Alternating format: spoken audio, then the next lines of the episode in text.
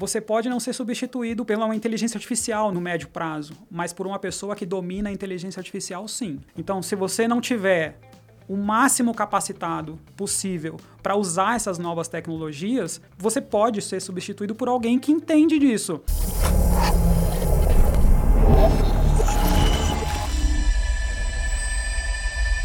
Bem-vindos a mais um Conturbicast, o seu podcast sobre empreendedorismo, marketing, inovação. E hoje eu tô aqui com o Kleber Pereira da Uni Incorporadora para a gente falar sobre inovação no segmento de real estate. Kleber, seja bem-vindo.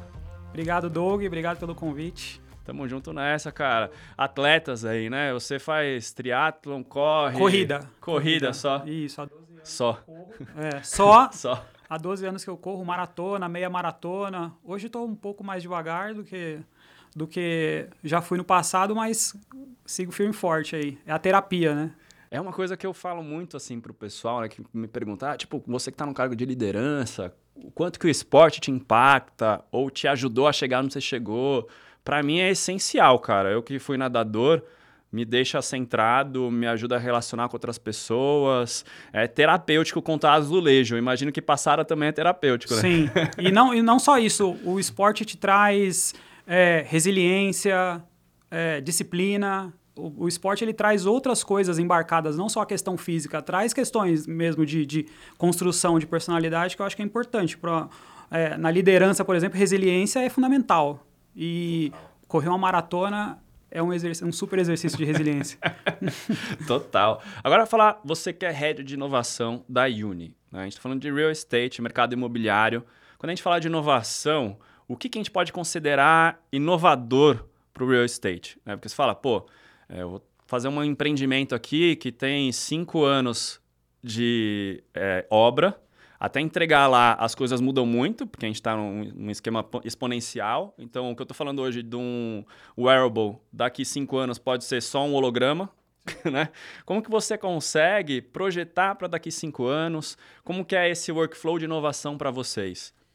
É, a incorporação imobiliária é um produto de jornada longa, né? Do momento que você compra o terreno, começa a desenvolver o produto, você nem sabe ainda o que, você vai fazer, que tipo de empreendimento, se ele vai ser residencial, se vai ser comercial. Você tem algumas premissas para aquisição do terreno e no desenvolvimento do produto você já tem que estar tá muito ligado no que está acontecendo lá fora, é, quais são as necessidades, quando você identifica qual que é teu público-alvo, qual que é a persona que vai é, morar naquele empreendimento ou vai trabalhar naquele empreendimento, você precisa entender quais, quais vão ser as necessidades dela e tentar é, antecipar essa necessidade, né? buscar soluções, buscar inovações para você. Porque a, a inovação é entregar para o cliente uma coisa que ele não esperava e que depois que ele tem contato, ele não vai viver mais sem. Então, é, hoje, o smartphone, você não consegue mais. Se esquecer o smartphone em casa, você volta para buscar, você não fica mais sem. Total. Então, é isso. assim Que o empreendimento tenha é, elementos que a, que a pessoa entenda que a incorporadora pensou na necessidade dela é, quando o empreendimento ainda estava sendo desenvolvido, quando o produto ainda estava sendo desenvolvido. É, então a gente busca muita referência fora, busca muita referência com os arquitetos renomados que a gente tem no Brasil. O Brasil é um celeiro assim de grandes arquitetos referência para o resto do mundo e um berço gigantesco de PropTechs, Construtechs, startups que estão desenvolvendo, desenvolvendo coisas que a gente, no mercado imobiliário, não está pensando, mas quando o cara apresenta a solução, você fala, isso aqui tem total match com o meu produto, vou... Isso, isso que eu ia perguntar, né? Quando, como você relaciona com as startups? É, vocês têm um problema, você fala, vou atrás dessa startup, vocês fazem pitches constantes, vocês moldam startups internas, como que funciona com vocês lá? Todos os modelos, todos, todas todos, as opções do cardápio que você acabou de mencionar. Exatamente. É, existem. É, hoje o Brasil é um, um celeiro de startups. É, elas desenvolvem coisas que a gente de, de dentro do mercado não está enxergando, necessidades e tal. Eles têm essa característica né, de ter velocidade, de testar as coisas, o que não dá certo, eles tiram, o que dá certo, eles dão sequência, colocam numa esteira de produção. É, então a gente faz os dois caminhos. É, define o problema e busca uma startup que resolve, mas também houve startups que estão trazendo coisas que a gente não está pensando. É, no caso da Uni, a gente tem uma, uma startup que a gente foi investidor anjo, que é a Inbuilt.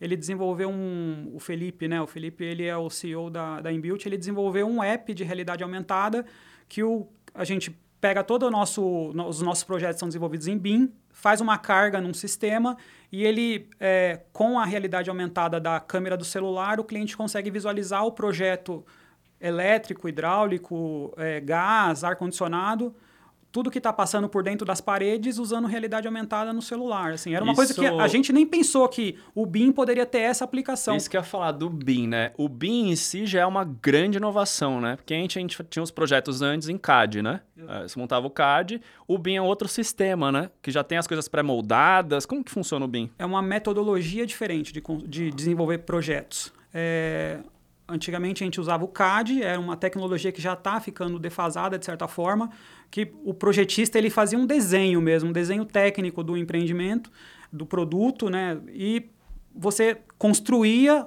com base nesse projeto. O BIM ele é um conceito de modelagem, então você já você constrói o, o prédio, só que num modelo virtual, num ambiente virtual, né? Você constrói o prédio no modelo 3D. É, então, a fase de projeto, por exemplo, ela dura, ela é mais longa agora. O ciclo de desenvolvimento do projeto é mais longo do que no CAD, porque você, mas você ganha hum, é, tempo no prazo de obra. Antigamente você demorava menos tempo desenvolvendo o projeto, mais tempo construindo. Aí você tem projeto modificativo, você descobre durante a obra que tem uma tubulação que está dando conflito com outra. E no BIM isso não acontece, porque no, na fase de, de, de, proje de projeto você já identifica quais são as interferências, é, faz a compatibilização e aí você tem um modelo federado, que a gente chama, que é o, o prédio, o, mode o, o modelo 3D é exatamente o que vai ser construído no mundo real. É tipo um metaverso da construção. Perfeita analogia. é um metaverso. Terminou de construir o prédio no modelo 3D, você só executa ele fisicamente. Então, a, a fase de projeto é maior, porque demanda mais disciplina, demanda mais é, análise Máquina dessas... também, né? Imagino, né? Render. Que... E quando você constrói o prédio, ele já é praticamente... Você vai ter muito pouca é, é, modificação, projeto modificativo, que aí você ganha tempo também em questão é, legal né, de licenciamento. Às vezes, quando você aprova o projeto, você tem um alvará de construção. Dependendo da modificação que você vai fazer nesse projeto, você tem que aprovar novamente o projeto. Então, se você constrói um modelo 3D, você tem menos, você está menos exposto a esse tipo de intercorrência. Então, e para o mercado, o BIM ele tinha outra finalidade, assim, era era ser mais eficiente nessa fase de projeto. Mas ele tem outros outputs que a gente descobriu, por exemplo, com o Inbuilt. Pegar o projeto BIM e colocar, dar uma carga num sistema e transformar ele numa um app de realidade aumentada que qualquer pessoa pode usar. Então a pessoa não precisa ter conhecimento técnico para saber onde passa uma tubulação de água. Então se ele vai uma tarefa simples, pregar um quadro na parede, ele não, ele agora ele pega o celular, mira na parede e vê, ó, aqui não posso furar porque tem cano, aqui não posso furar porque tem um duto de ar condicionado. Cara, isso é incrível, meu. É. Isso é muito legal. Imagino que isso reduz até custo para vocês de obra, né? Como que como que é esse fluxo também, né? Porque vem uma inovação, imagino que tem um custo alto para implementar, mas depois na cauda longa ela acaba se compensando e barateando os custos. Exatamente. É, o Inbuilt é, ele tem três versões de, do aplicativo. É, o Inbuilt Go é, um, é uma, uma versão para a gente usar na área de vendas. Então o corretor consegue mostrar é, a maquete 3D do empreendimento e a maquete ela é a, o prédio que vai ser construído de fato, né? um modelo 3D do prédio. Então, não é um, um vídeo que você desenvolve, que você produziu. Ele é, é a, todas as escalas são reais. Inclusive, a gente consegue colocar o prédio em escala um para um no terreno. Então, o cliente, o corretor está com o cliente do lado, na frente do terreno onde vai ser construído, ele mira o celular e ele mostra, ó, esse aqui é o prédio. Se passar um carro na frente, ele vai como se o prédio tivesse construído e o carro tivesse passando. É, é assim, é uma outra é Poké experiência. Pokémon Go versão Real Estate. É um Pokémon, é, é, basicamente isso, é um Pokémon Go do, do Real Estate. A gente tem também a versão, o Inbuilt Versus, que é uma versão para ser usada na obra. Então, antigamente, é, o, o mestre ficava com aquela pilha de projetos embaixo do braço, andando pela obra, conferindo as coisas, medindo com treina, pá. O Inbuilt Versus ele é um, uma versão do aplicativo que o mestre consegue, com um tablet na obra, ele vai por realidade aumentada, ele vai escaneando a obra e consegue ver se a paginação do piso está sendo instalado correto, se as louças estão sendo instaladas no, ponto correto, até os pontos de tomada, se está mais para cima, mais para baixo, de acordo com o projeto BIM. Então, a, durante a fase de obra, durante a, a, a, realização da obra, você consegue ir conferindo o que está sendo executado e se não, se está tudo ok, beleza. Se tem alguma ressalva de projeto, ele consegue mandar para retroalimentar a engenharia. Ó, oh, a gente executou aqui e está diferente do que foi projetado porque teve X problema, teve tal situação aqui que a gente precisa mudar isso. É, retroalimenta a nossa área de projetos para que não aconteça nos próximos empreendimentos. Isso reduz custo de construção, porque você não tem retrabalho, quebrar coisas para refazer, é, e o prazo de obra também. O prazo de obra é bastante reduzido com isso. Então, é, e aí a última fase é o inbuilt goal, que é esse que o cliente, quando recebe a unidade, tem um QR Code na caixa de, na caixa de luz do, do apartamento, ele escaneou o QR Code, ele já identifica qual que é o apartamento, qual que é a planta, qual que é, quais são as instalações, e ele começa a exibir para o cliente, é, em realidade aumentada, todas as instalações elétricas. É, essa é toda a esteira da Inbuilt, né? Então você tem é, agregou valor em todas as fases né, dessa jornada do cliente, do momento que ele pisa no stand, ele tem contato com o corretor para entender o produto e negociar e tal, até a fase que a gente o pós-chave, quando ele vai usar de fato o empreendimento, vai usar de fato o apartamento, vai, vai usar o, o escritório e tal para quem está reformando apartamento agora, que é uma unidade antiga que está reformulando e tudo mais, eu conseguiria usar o inbuilt também ou só para unidades novas? Não, só unidade. A, a, o inbuilt ele é implantado quando o empreendimento ainda está sendo projetado. Entendi. Então, é, é um, um produto, é, um produto que já está entregue, é, não é possível implantar o inbuilt porque ele tem para ter escala, não dá, a gente não consegue desenvolver um inbuilt para cada imóvel. A, a planta muda, a, o projeto executivo, o projeto, o que foi construído, não necessariamente está de acordo com o projeto que está aprovado na prefeitura, porque ele pode ter sofrido reformas ao longo do tempo, então não é possível ainda. Ainda, gostei dessa, gostei dessa. E aplicações em outras áreas que não seja só no real estate. A gente estava conversando antes aqui também.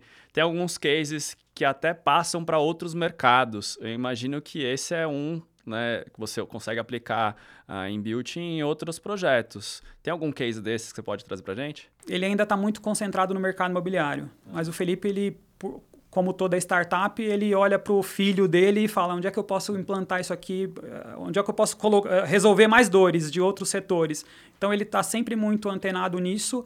Por enquanto a gente só tem esse case de, do mercado imobiliário mesmo, de, mas a gente, ele vai desenvolver, desenvolveu já essas três versões, porque ele identificou necessidades nesses três pontos, vendas, construção e o pós-entrega. Ele nasceu na pós-entrega, mas depois ele deu um passo para trás e entendeu que ele tinha ali pista para correr nessas duas, nessas duas, nesses dois pontos também.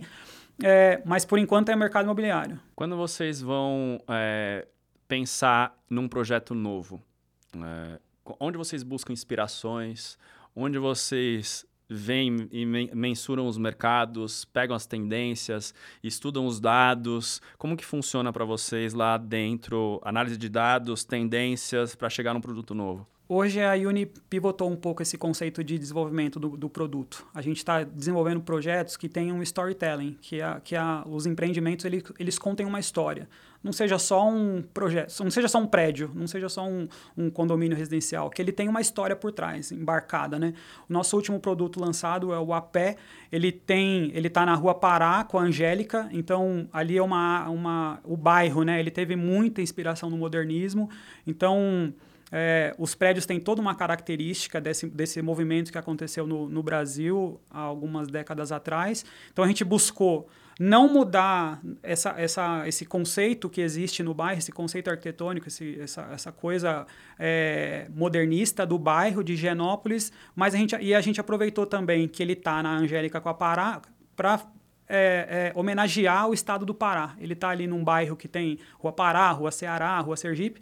A gente a gente está na Rua Pará, então ele a gente quis homenagear o Pará. Então ele tem elementos do modernismo, mas ele também tem elementos da região norte do país, rios, é, a, a flora, a fauna, enfim. Então o prédio ele tem uma é super interessante a história do Apé desde o momento que a gente pegou o terreno e falamos, vamos, que, que nós vamos, que produto nós vamos criar aqui, até o que ele já é hoje, um produto super bem sucedido na, na área de vendas, ele tem uma, ele conta uma história, assim, o morador quando ele for, eh, quando ele tiver usando as áreas comuns, ele vai olhar para aqueles elementos e vai lembrar que a, todas as referências que foram construídas desde o momento que o produto começou a ser concebido pelo arquiteto. Cara, é interessante que quando a gente fala de inovação, você sempre pensa, pô, vai ser um novo app, vai ser um negócio disruptivo. Mas só de você mudar o jeito de vender, criando o storytelling, já virou uma inovação nova. Né? Tipo, pô, a gente fala de coisas que a gente está incrementando de pouco em pouco, ou disruptivo.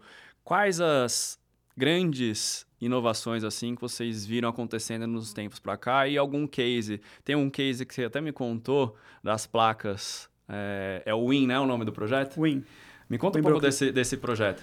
É, tem inovações que são incrementais, inovações que mudam o mercado, inovações que são disruptivas, que são é o que é o que a gente busca, mas nem sempre a gente consegue encontrar uma essa, essa encontrar essa fagulha para explorar essa, esse tipo de inovação.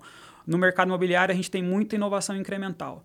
Então, principalmente em métodos construtivos, o, a construção no Brasil ela ainda tem muitos métodos ultrapassados, não ultrapassados, mas métodos antigos, né? Coisas que Arcaicos, são feitas, né? coisas que são feitas da mesma forma há muito tempo, porque você demanda mão de obra, você demanda materiais, obra, é, matéria-prima, é, é, fabricantes de, de, de, insumos, fabricantes de equipamentos, enfim.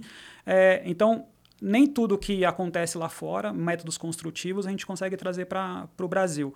Mas o Win, um case bastante interessante, é um, é um case bastante interessante porque a gente trouxe um método construtivo que é o Light Steel Frame, é, que é uma estrutura metálica com, com o fechamento é feito todo em placas, então não é aquela alvenaria convencional de de, de bloco, e arga, bloco, cimento, argamassa. Ele é uma estrutura metálica. É, no, nos Estados Unidos é muito utilizado o wood frame, que é, a, é essa estrutura de madeira, com o fechamento em madeira também.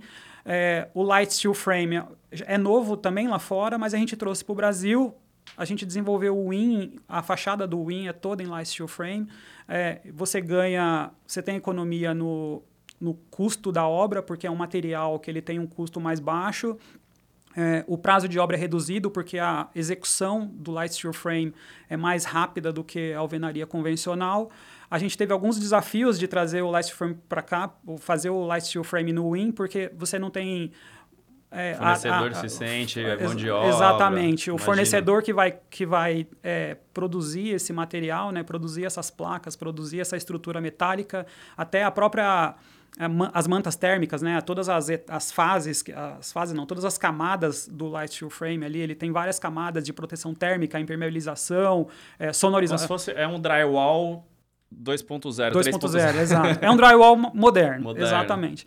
E o, o, nosso primeiro desafio foi mão de obra, o segundo desafio foi matéria-prima e a terceira, o terceiro desafio foi que as empresas que a gente encontrou no Brasil que conseguiriam produzir esse material precisavam de prazo, mais prazo para porque ele precisou estudar o produto, criar os, a, o, o, o, ferramental necessário para fabricar, para poder entregar.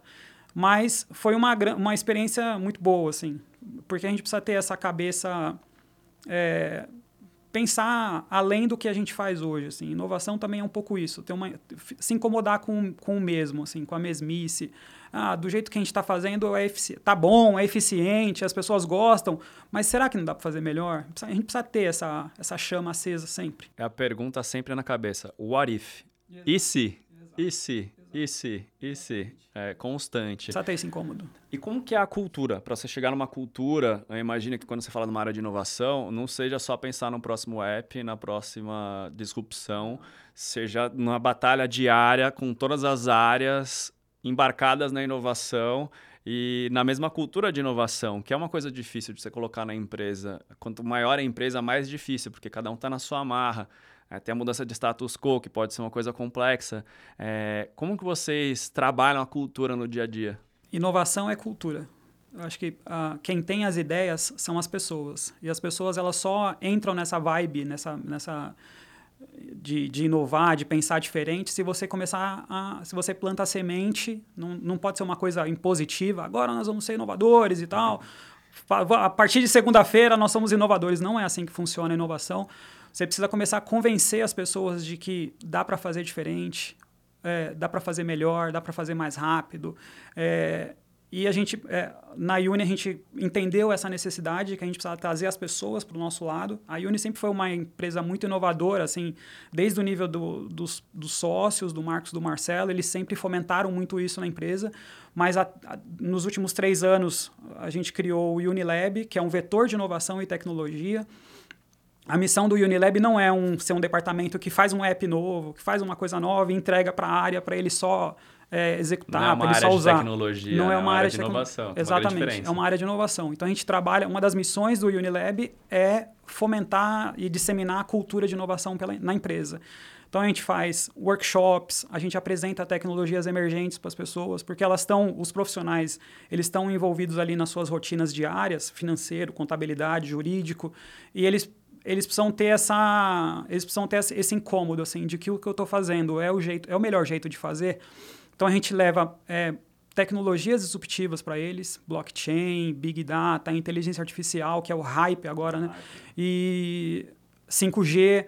A gente faz palestras, é, dá cursos, dá treinamentos, é, fomenta essa atmosfera de inovação no escritório. Então, olha, em vez de fazer uma reunião aqui com uma pauta para a gente discutir um tema, vamos fazer uma facilitação em design thinking, vamos, vamos usar um método diferente para chegar na, na solução desse problema que a gente está enfrentando.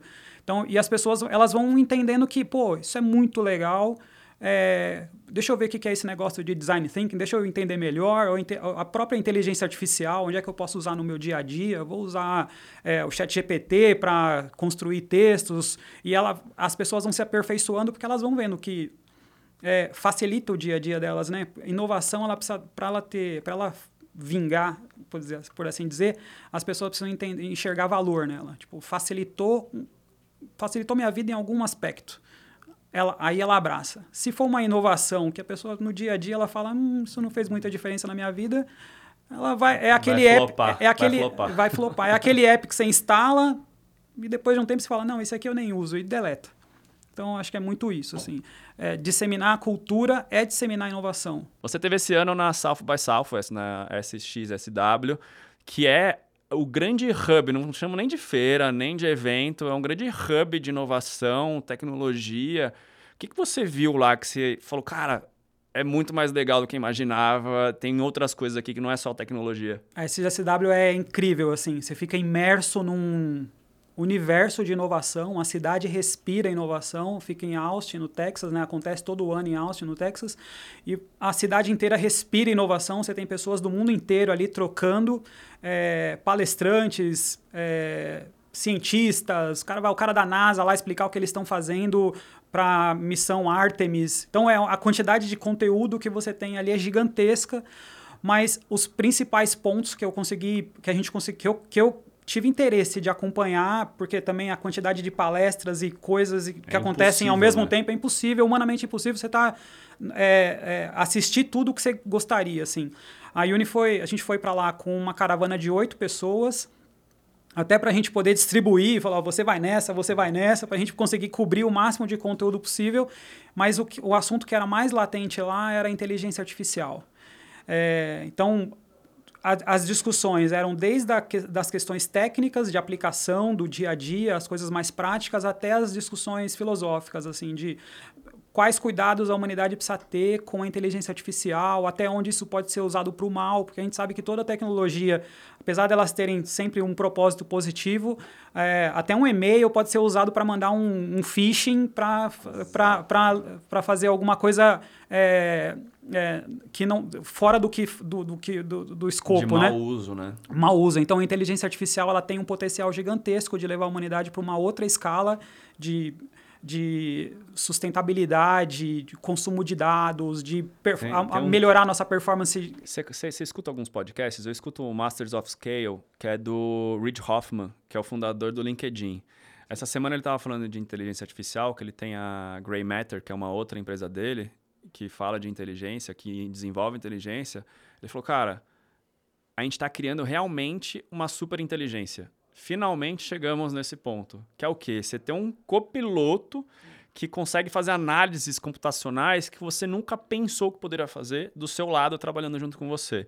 E ao mesmo tempo, o que, que isso pode gerar para as pessoas que não estão aprendendo isso? Estão ficando cada vez mais distantes disso. Isso é super filosófico, né? Sim. A discussão filosófica do, da inteligência artificial também envolve questões sociais, desempregabilidade, é, não empregabilidade, porque não é só o problema de que algumas profissões vão deixar de existir porque a inteligência artificial vai suprir.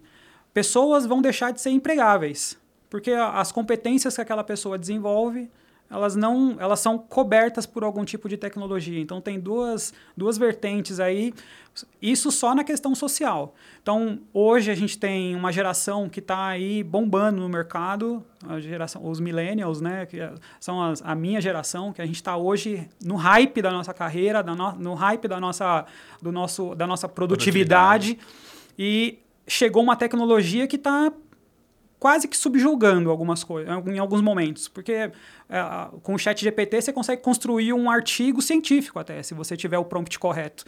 Então, a, a minha, a, a minha visão é que nós que estamos nesse momento vivendo isso, olhando esse, esse mundo analógico, esse mundo digital, é, a minha, a minha geração viu a internet nascer, né? Então eu vi o mundo analógico, vi o mundo digital e agora a gente está dando mais um passo a gente precisa estar tá muito antenado nessas coisas, nessa tecnologia nova. Então, inteligência artificial, eu sempre eu falo na Uni, pro, pra, nas nossas palestras, no nosso, nas nossas reuniões, que você pode não ser substituído por uma pessoa, pela uma inteligência artificial no, no médio prazo, mas por uma pessoa que domina a inteligência artificial, sim.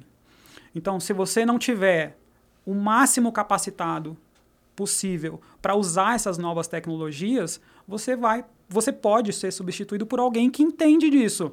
Tem uma molecada que tá vindo muito forte, que já nasceu nessa era digital, que eles falam falam por algoritmo, não falam por uma é, linguagem in, numa linguagem inteligível por nós.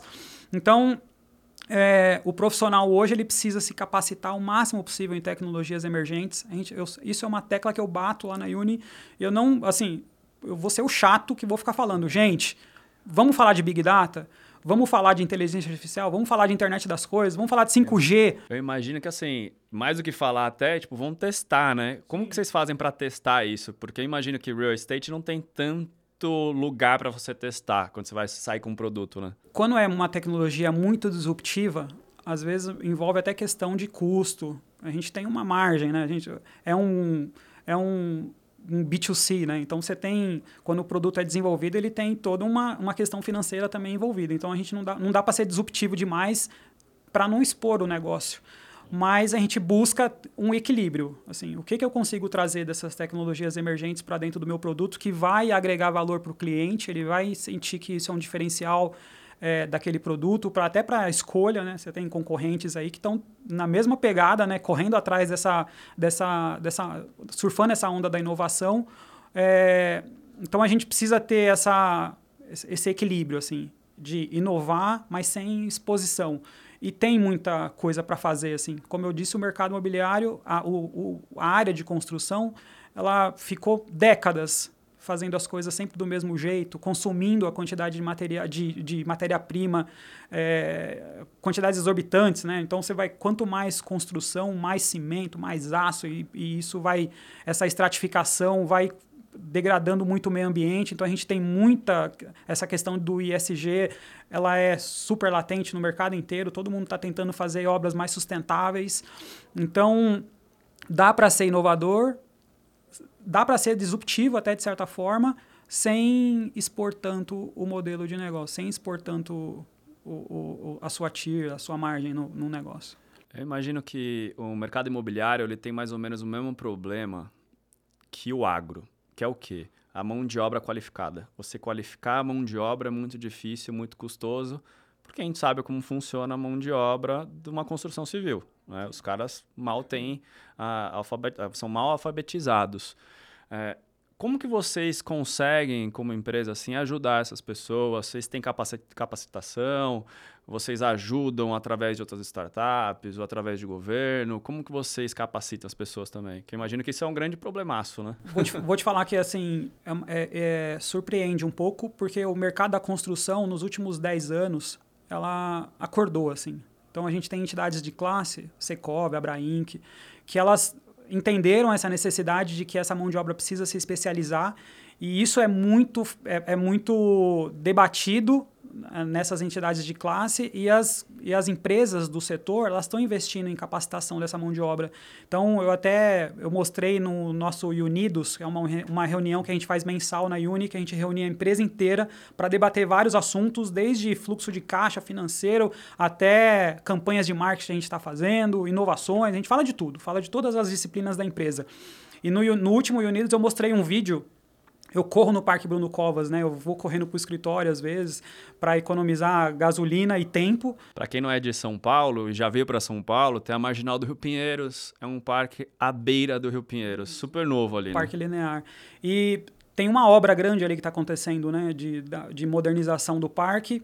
E eu passei um dia correndo e eu vi um, um operário lá com uma compactadora de solo, mas era é, controlada por. Era um drone não, ele não estava mais sentado no compactador, ele estava com um joystick pendurado no pescoço e controlando daqui. Então, esse cara precisa ser treinado para operar esse equipamento. Então, é, já é. Talvez aquele equipamento em algum momento vai operar por conta própria, vai ser autônomo, mas você já tem profissional que sabe pilotar aquele, aquele aquele protótipo de drone, né? Então, a, as empresas elas estão preocupadas em capacitar essa mão de obra porque você vai ter cada vez menos operários e mais operadores de alguma coisa, operadores de máquina, operadores de drone.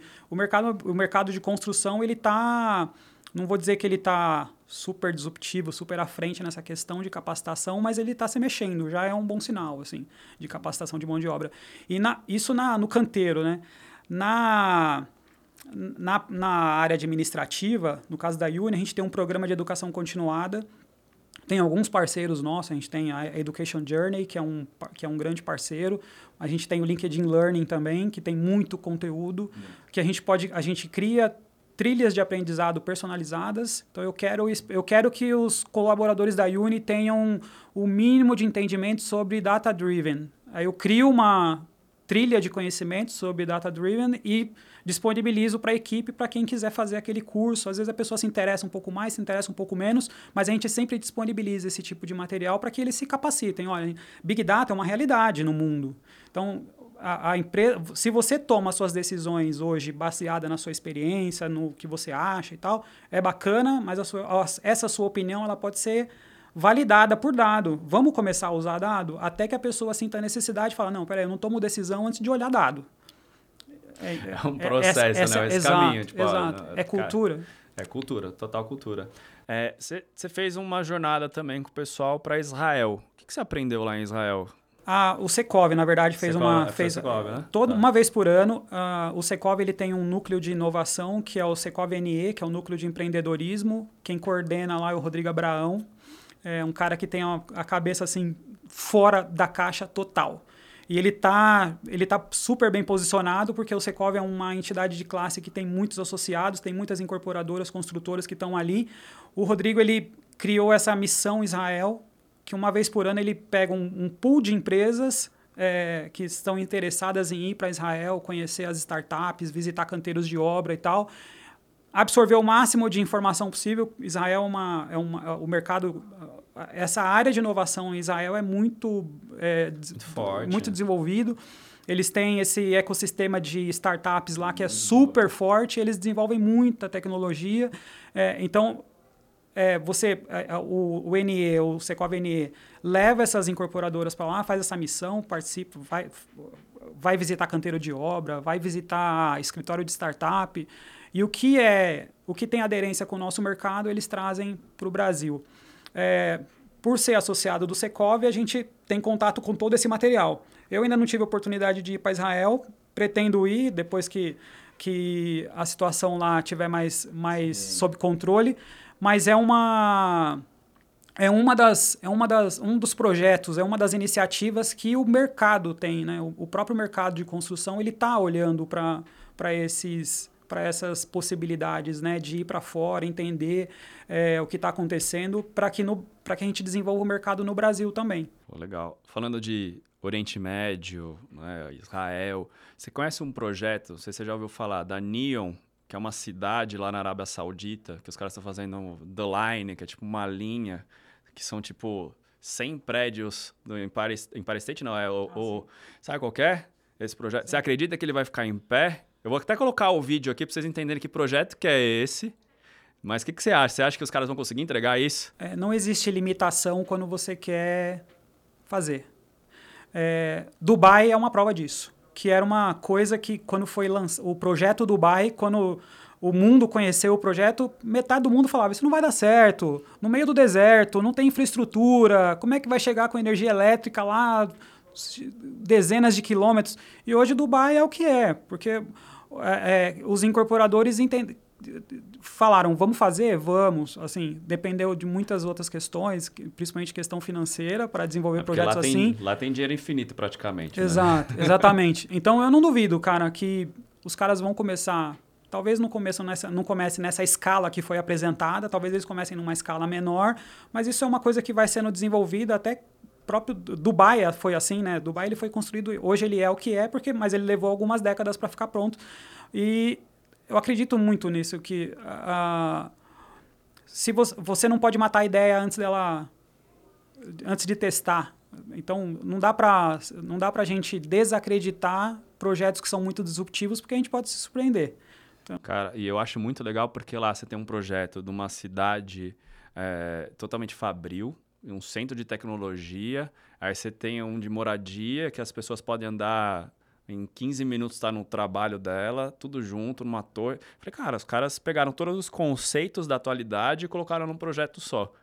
E aí você fala, pô, que irado, cara. Eu vi, eu vi aquele projeto e falei, meu, não é possível, cara. Isso sim é uma Smart City, isso sim é um projeto que se for para ser uma cidade do futuro, é, é o que vai chegar ali, né? A gente tem essa vontade, assim, né? Se eu soubesse tudo que eu sei hoje há 10 anos atrás, eu seria muito melhor.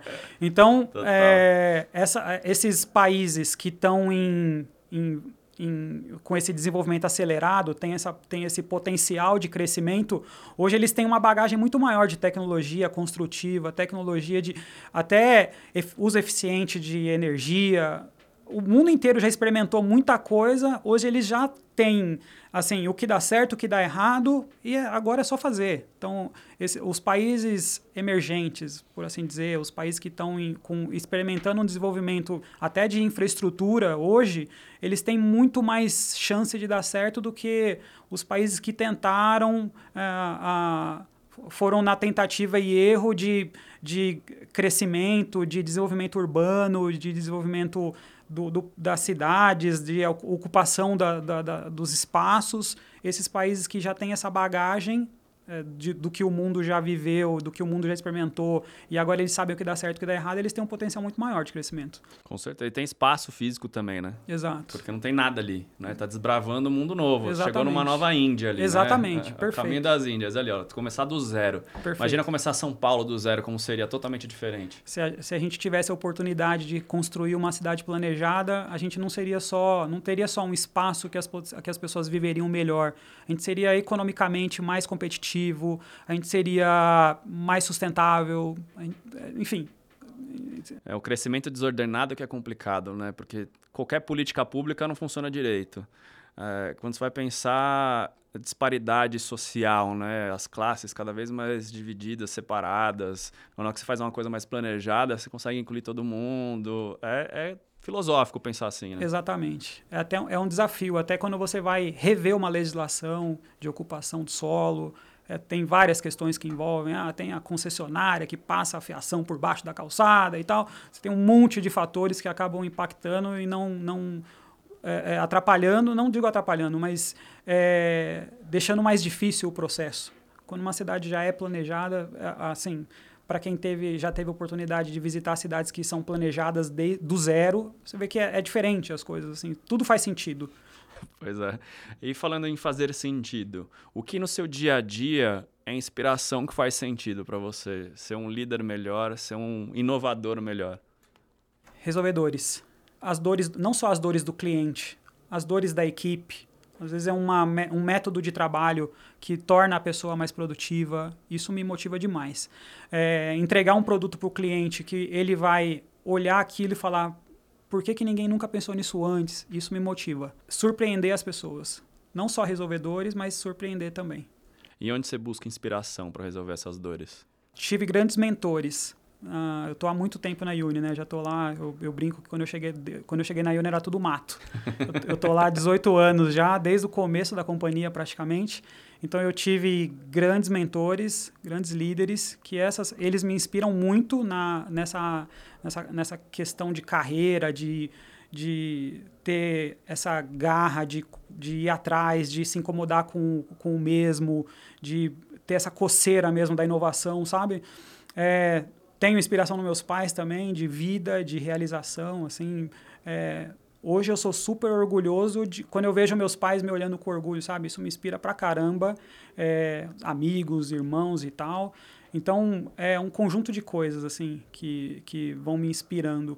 Conjunto de coisas, pessoas, situações, que no dia a dia eu, eu até uso a corrida. A corrida, para mim, ela é uma terapia, assim. Eu, quando eu tô é um, é um esporte solitário, mas ao mesmo tempo você leva uma, leva uma quantidade de pessoas gigante junto com você, porque eu vou pensando numa conversa que eu tive com meu chefe, que eu tive com a minha esposa, uma brincadeira que minha filha fez, e eu vou colocando tudo isso numa. Vou reabsorvendo tudo isso que vai acontecendo na, na para eu construir o Kleber de amanhã. Assim. Acho que me, me inspira em muitas coisas. Não, e o esporte, né? Por mais que seja individual, normalmente você tem um grupo de corrida, você faz uma amizade ali, faz um network, a se resenha. aproveita, a resenha depois, toma uma breja é junto, conversa e acaba virando um mentor ou vira um negócio. E tem uma coisa que você falou que é muito raro hoje em dia. A pessoa que está há tanto tempo numa empresa e mudando de carreira e tudo mais, falou que veio de uma área de tech e Exato. chegou na área de inovação. Parece óbvio, né, um cara de tecnologia chegar em inovação, mas nem sempre é o caminho. Né? Tem gente que vem do RH e vai fazer inovação, tem gente que vem do financeiro e fala, pô, isso daqui me atrai muito, cara, mudar os processos, fazer coisas que mudem a carreira, mudem a vida das pessoas, tem um impacto muito maior do que eu estou fazendo no dia a dia. Como que foi essa transição para você, vir da área de tech para inovação? Quando eu estava na área de tecnologia, é... eu fazia, eu já tinha dominado, assim, o, o, espaço. Eu já entendia o que tinha que o que, que precisava fazer, como é que fazia, qual era o output, qual era o resultado. Quando alguma coisa dava errado, eu já pelo cheiro, pelo barulho do motor, eu já sabia o que estava quebrado. E quando eu quando eu tive essa oportunidade, né, essa, essa, esse desafio que a Uni me propôs de cuidar da área de inovação, foi uma eu pivotei minha carreira praticamente, porque todo aquele conhecimento que eu acumulei ao longo do tempo, ele, eu usei 10% nessa, nesse momento novo que eu estou vivendo profissional. Então, a área de inovação, ela trouxe uma, uma quantidade de conteúdos que eu tive que correr atrás para conseguir absorver num curto espaço de tempo para atender até as necessidades que a empresa tinha, as demandas que a empresa tinha e na velocidade que ela precisava que essas coisas acontecessem. É, e nesse movimento de disseminar a cultura de inovação, gente, eu comecei a perceber que dentro do próprio time a gente tinha pessoas inovadoras que elas estavam na mesma condição que eu. Então, a, o Unilab jurídico, porque o Unilab, como ele é um conceito, ele não é uma área da empresa, todas as áreas são Unilab. Então, a gente tem o Unilab financeiro, Unilab jurídico, Unilab comercial, Unilab marketing. E a gente começou a identificar joias assim dentro da empresa, pessoas que, quando a gente fez a fagulha, a pessoa acendeu igual uma tocha. E é, é muito legal ver isso acontecer, assim, das, você perceber que as pessoas elas estão dando escala na carreira delas numa outra. É, o nosso jurídico hoje, a gente está falando de legal design, a gente está falando de é, é, novas, novas tendências, né? Não é uma tecno, legal design não é uma tecnologia, mas é uma coisa super disruptiva. Você criar uma linguagem que fora daquele juridiquês, daquele contrato que ninguém lê, ou, ou a pessoa só rola o contrato e assina no final, o legal design a pessoa fala, nossa, que bacana isso aqui, olha, a empresa está preocupada de que eu entenda o que está escrito. Isso é uma inovação também. Então, a, a, gente, quando começou a implantar essa cultura de inovação na Uni, a gente identificou, assim, as pessoas, elas abraçaram essa causa e elas, na carreira delas, elas também fizeram esse mov mesmo movimento que eu fiz, assim. Vou deixar um pouco de lado isso que eu sei aqui, e vou é, tentar entender coisas novas, porque esse caso do legal design no jurídico é, foi uma, foi a centelha. Depois disso, ela começou, a, a Elisa, que é a nossa gerente jurídica, ela começou a, a buscar novas coisas. E ela está o tempo inteiro, Kleber, olha isso aqui, vamos ver essa startup aqui, vamos conversar. Quando a gente faz, na Uni a gente faz um pitch day, que é um, dois dias no ano que a gente faz uma, uma pré-eleção de algumas startups que a gente leva para o time inteiro ouvir. Então, a, a start, o, o, o, fundador da startup vai lá na Uni, faz um pitch de 20 minutos, a gente faz uma, uma troca ali com ele de questões e tal, para decidir se a gente vai contratar ele como, é como fornecedor. É, é, é, um pitch longo, né? 20 minutos. É a empresa que dá 5. Sim, né? a, gente, a gente até experimentou no primeiro momento um pitch mais curto, um pitch mesmo, é. mas a gente entendeu que é melhor fazer uma pré-eleção de poucas startups, quatro ou cinco startups, e dar um pouco mais de tempo, porque esse cara, quando você dá 10 minutos, ele tem uma performance. Se você dá 20 minutos para ele falar e depois mais 10 minutos de dúvidas, isso, ele desempenha, assim, os caras vão lá e brilham, assim. Então as pessoas ficam, o cara fala com muito carinho, muito amor do que ele está desenvolvendo, e a gente também é, tem tempo de absorver, entender esse valor, entender se faz sentido para a gente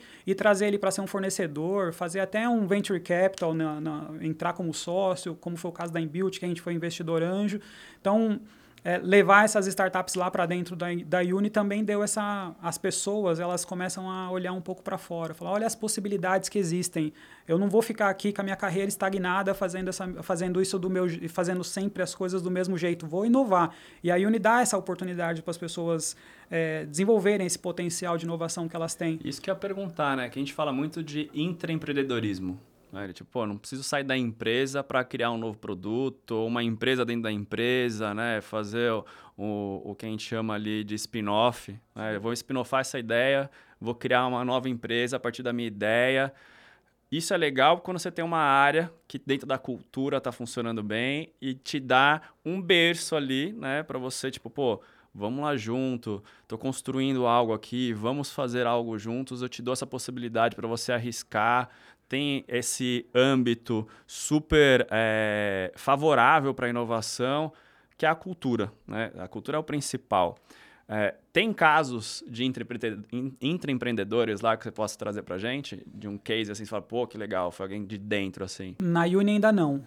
Ainda não, sur ainda não nasceu esse bebê mas a gente busca está buscando essa é, é, ter um, os primeiros cases assim. As pessoas estão a gente está trabalhando muito a cultura de inovação as tecnologias emergentes para que em algum momento alguém tenha alguma ideia que não precisa nem estar tá necessariamente relacionada a uma tecnologia. Pode ser uma coisa um, um, um, jeito diferente de fazer algo uma nova solução para um problema que ninguém ainda pensou. É, um case que eu queria eu posso até mencionar um case muito bacana a Algar Telecom tem um laboratório de inovação é, dentro da Algar e eles têm um programa de intraempreendedorismo que as pessoas dão ideias. E aí um todo mundo da Algar está envolvido nesse tema. Então, desde a diretoria e tal, gerentes, técnicos, analistas, cientistas. E aí um cara técnico de rua, esses caras que instalam fibra ótica nas casas, ah, contratei um link, o cara vai na tua casa instalar a fibra ótica é, esse cara falou assim: pô, eu fico com o porta-mala do carro cheio de pedaço de fibra ótica que eu uso. O rolo tem 10 metros, eu uso 9 e fica um metro lá jogado no meu porta-malas. E se a gente criasse uma máquina que pega todos esses pedaços de fibra ótica e reconstruísse e fizesse uma nova fibra ótica, fizesse um novo cabo, né? O cara desenvolveu esse protótipo, ele, a, a Algar patrocinou né, o desenvolvimento do protótipo, o cara desenvolveu o protótipo, transformou numa empresa de reciclagem de fibra ótica, não de reciclagem, de ele, ele remodelagem. Remodelagem, né? é. A Algar Telecom é, é, ele, num primeiro momento ele era uma startup lá dentro, fez o spin-off, hoje ele é uma, ele é uma empresa, presta serviço para Algar Telecom e para outras operadoras também. Porque isso é uma dor de todo mundo, é uma dor do mercado. a Vivo tem lá os pedaços de fibra ótica, a Claro. Então, é, olha o, o, cara que é técnico de campo, que estava no dia a dia ali pensando em fechar os chamados, atender os clientes e tal. O cara teve uma ideia que criou um negócio que resolveu um problema do mercado, não resolveu um problema só e, da empresa. E super ESG, né? Falando da pauta ESG, cara, de meio ambiente, reciclar material, né? Exato. Porque você, fibra ótica, na hora que você quebra ela, ela vira lixo, é né? lixo. Que, e que o, o cara desenvolveu esse, esse, esse empreendedor desenvolveu essa solução que era uma coisa que na Algar, um metro de, de fibra ótica que jogava fora, não fazia diferença. Mas o cara viu ali um, um viu, uma, um, viu um problema e desenvolveu uma solução. E hoje é uma. Assim, as operadoras economizaram milhões em, nesse desperdício de fibra ótica. Então, um case de intraempreendedorismo desse, para a gente, vai ser a joia da coroa. Assim. No, dia que a gente, no dia que a gente tiver um case próximo de, de uma coisa assim, vai ser a minha realização profissional, eu acho. Que legal. Kleber, para a gente finalizar nosso podcast aqui, tem alguma consideração para quem está nos ouvindo aqui sobre inovação? Sim. É, eu, eu, sempre que eu participo de eventos, participo de entrevistas, eu sempre, eu, eu sempre fecho a minha fala com uma recomendação, que as pessoas busquem é, aprimorar seus conhecimentos. O mundo ele está se transformando numa velocidade nunca vista. Então, Antes a gente conseguia enxergar tendências e direcionar a nossa energia para onde a gente entendia que o mundo estava caminhando. Agora, isso acontece numa velocidade tão grande que você não consegue enxergar a tendência. De repente, você é, é um tsunami que te devora. Te devora. Então, busquem conhecimento, não, se, não fiquem estagnados, entendendo que o que você já tem de conhecimento é o suficiente, porque amanhã o teu filho vai chegar em casa com uma máquina nova no bolso e você precisa entender o que é aquilo, se aquilo vai ser, se, como é que funciona, é, enfim, você precisa estar sempre se aperfeiçoando, acompanhando o que o mundo está o que, o que, as mudanças estão acontecendo no mundo, não só profissional, acho que pessoal também. É, a gente precisa ter essa, essa centelha sempre acesa de é, essa inovação não é um negócio de startup que eu não preciso me preocupar com isso. Inovação está dentro da sua casa. Assim. Inovação é uma coisa, é uma, uma Alexa que você tem em casa, ela pode é, transformar a tua rotina. Então, é, as pessoas precisam ter isso, assim, essa, essa vontade de entender o mundo, entender as tecnologias que estão surgindo. É, é para se manter atualizadas, assim, se manter relevante até no mercado. Falando um pouco de profissão, é se manter relevante, se manter competitivo. Eu acho que o lifelong learning nunca fez tanto sentido como agora. Antigamente é. a gente falava que, nossa, médico é, estuda a vida inteira. Não, é Não quero isso para mim. É, exatamente. não. Agora, qualquer profissão, o cara tem que estudar a vida inteira. E ele não vai conseguir absorver tudo que está que, que tá acontecendo. É desde um operário de obra que está aprendendo ali a movimentar um drone com o controle, até um cirurgião que está fazendo a cirurgia à distância. se você, na, em síntese, a tecnologia é a mesma, é operar máquinas. Então, é, você entende que as, as coisas elas estão ganhando todo, tá, essa tecnologia ela está gerando uma uma, uma, democracia, uma democratização, assim, porque as pessoas elas passam a ter é, competências muito parecidas, assim, e todo mundo precisa estar atrás disso, precisa estar atrás dessa, de entender melhor o mundo, entender tecnologia, entender o que está acontecendo para não se perder. Cara, acredito muito nisso, é uma das coisas que a gente fala muito aqui, né, de profissional, você falando de liderança, um líder que não estuda, que não entende quem está ao seu redor, ele é apenas um chefe. Exato. Exatamente. É, é, isso, né? Chega mais para ver as três lições que você aprendeu no Contribcast de hoje com o Kleber Pereira da Uni Incorporadora. Número 1. Um, fique de olho nas tecnologias emergentes.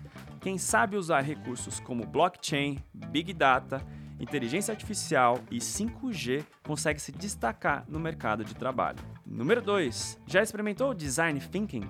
Essa abordagem combina diferentes pontos de vista em uma só perspectiva para agilizar e melhorar os processos. Número 3. O lifelong learning é um conceito cada vez mais necessário. Afinal, a informação se multiplica e tudo muda muito mais rápido. Ou seja, quem quiser crescer vai ter que acompanhar as principais transformações.